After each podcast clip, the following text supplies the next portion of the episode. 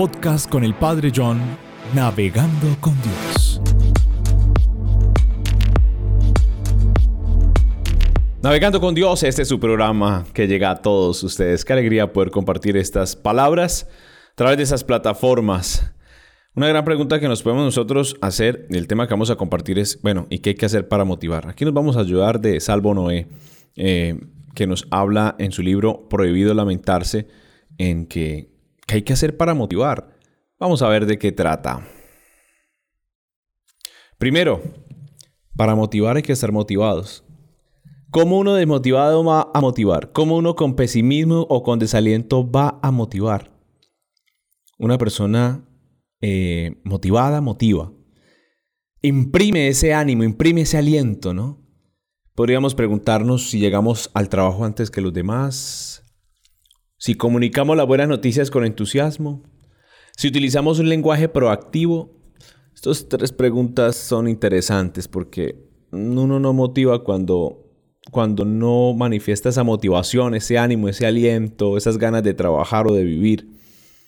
A veces las noticias buenas las damos como sin ganas, las noticias positivas como que no le damos ese, esa importancia no la resaltamos. Ah, eso sí, los problemas, Dios mío, lloramos ante los problemas sí un par de lágrimas y entonces el dolor sale a flor de piel, pero entonces cuando necesitamos expresar las cosas buenas con entusiasmo, de pronto no lo hacemos. El lenguaje es muchas veces desmotivante, un lenguaje desalentador, un lenguaje pesimista, del que se queja, del que se lamenta, y el lenguaje proactivo es fundamental para motivar. Así que ánimo a tener un lenguaje proactivo. A mí me encanta el tema de la proactividad porque si hay algo que a uno lo desalienta mucho es el lenguaje negativo, los reclamos con esa orientación negativa. En vez de ver posibilidades o caminos, en vez de alegrarse por, lo, por las cosas buenas, nos quedamos con lo malo y buscamos lo malo hasta donde no lo hay.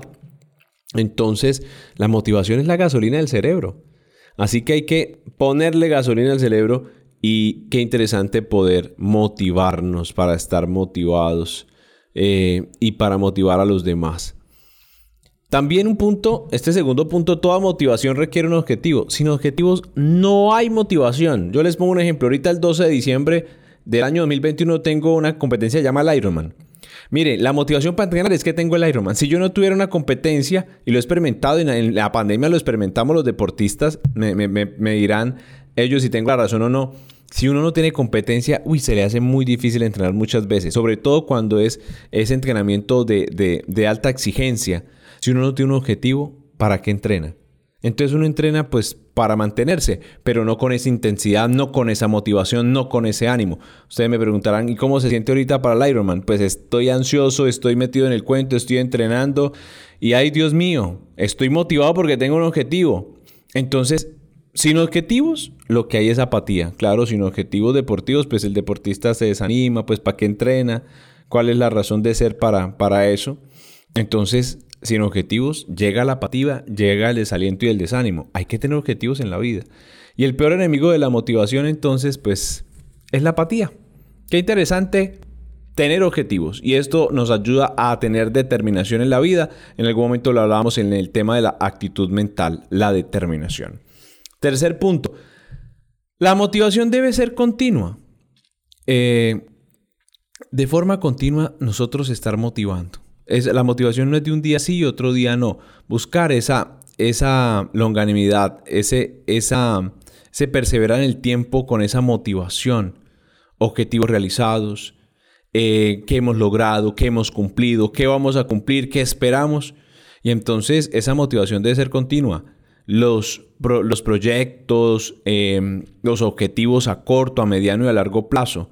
Entonces, estos planes y estas metas a futuro hay que comunicarlas y motivar a la gente y, felicitar a la gente, ¿no? Esto nos ayuda a motivar.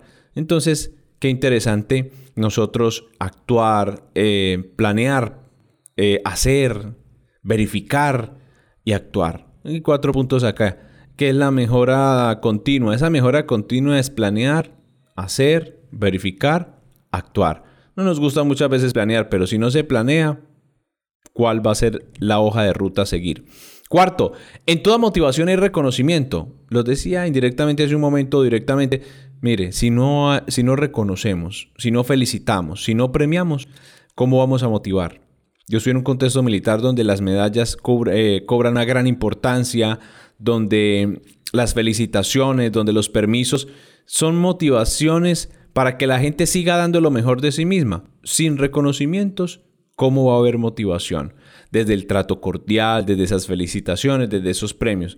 Todos necesitamos que nos aprecien el trabajo. Todos necesitamos una felicitación genuina, que gratifica, que motiva para buscar nuevos objetivos. Y eso motiva más que cualquier otro incentivo. Entonces, en toda motivación hay reconocimiento. Así que a reconocer las cosas de la gente y animarlos, porque muchas veces alguien me contaba hoy, eh, voy a decirlo acá, uno de mis hermanos llegó y me, mandó un audio y me dijo que estaba arreglando el cielo raso de la casa y que llegó la suegra y le dijo, y no ha terminado.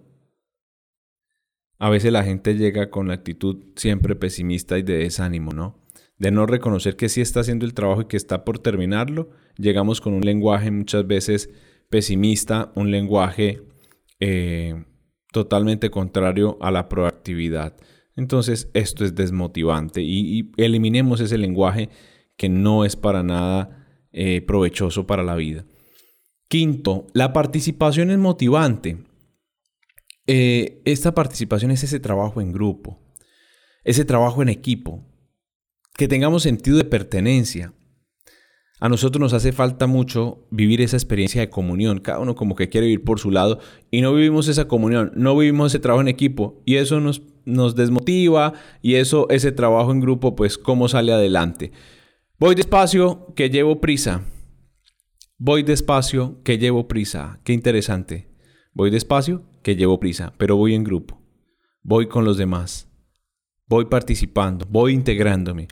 Me duele profundamente como sacerdote cuando alguien no se integra.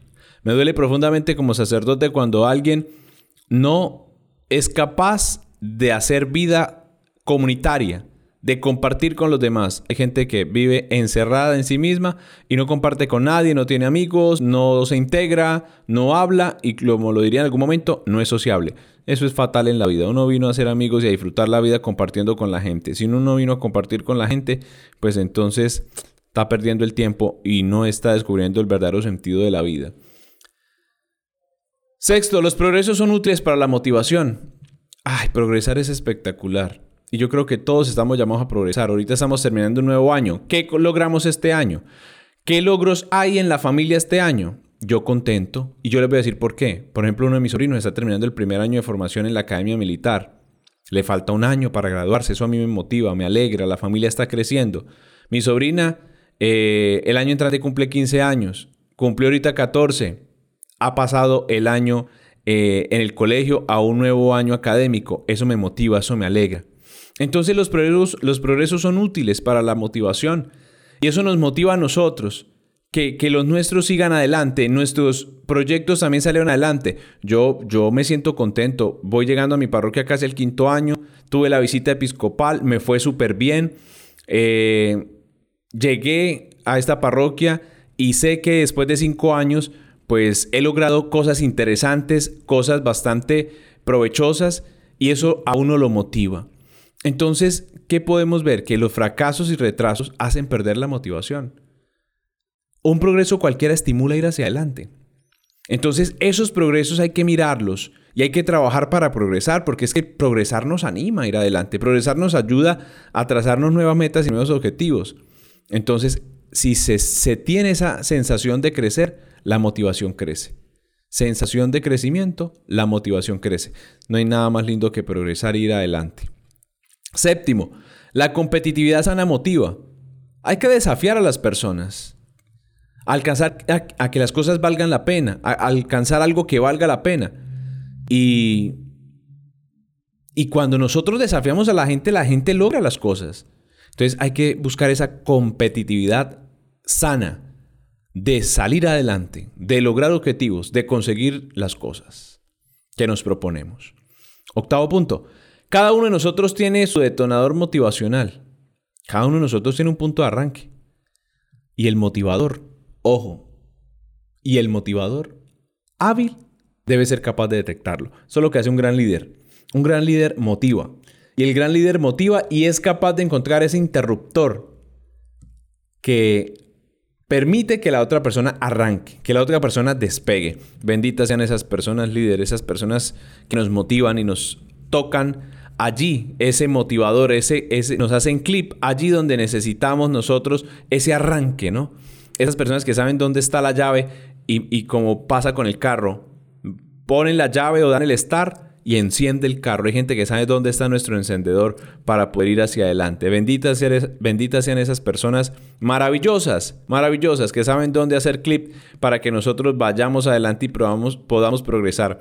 Personas que nos motivan mucho, ¿no? Benditas sean esas personas que nos motivan, que nos animan, que nos imprimen ese, esa huella provechosa, que nos dan esa energía y ese plus para conseguir lo que nos proponemos. Noveno, la pertenencia a un grupo es motivadora. Hay que hacer vida comunitaria y les insisto en eso. Los valores comunes aumentan el sentido de pertenencia. Amor patrio, amor por mi ciudad, amor por mi barrio, amor por mi empresa, amor por mi grupo de trabajo, sentido de pertenencia de grupo. Si nosotros no tenemos ese sentido de pertenencia de grupo, es desmotivante y desanimador. Entonces, si queremos motivar, tengamos sentido de pertenencia de grupo. Décimo, la confianza produce motivación. La, gran, una de las grandes enemigas de la motivación termina siendo la confianza, la desconfianza. La falta de confianza es una gran enemiga de la motivación. Así que aprender a confiar. Aprender a confiar en Dios, aprender a confiar en los demás, a darle confianza a la gente, a expresarle confianza a los demás. Qué lindo poder nosotros motivar. Y yo les pregunto, ¿han motivado en la vida? Han motivado a la gente, han motivado a los demás. Tú motivas a tus hijos, tú motivas a tu esposo o a tu esposa, tú motivas a las personas que te rodean, a tus compañeros de trabajo. ¿Cómo los estás motivando? ¿Eres un motivador o un desmotivador? Preguntémonos ello, para que podamos vosotros, nosotros, evaluarnos y buscar lo que es correcto, lo honesto, lo responsable, lo leal, lo maravilloso. Esto es navegando con Dios, buscando ir hacia adelante, buscando ir a, puerto seguro, buscando un día llegar al puerto de la vida eterna, navegando con Dios, que en medio de las tormentas, que en medio de las dificultades de la vida, ajustemos las velas. Seguimos navegando de la mano del Señor para llegar al puerto del cielo. Dios con ustedes.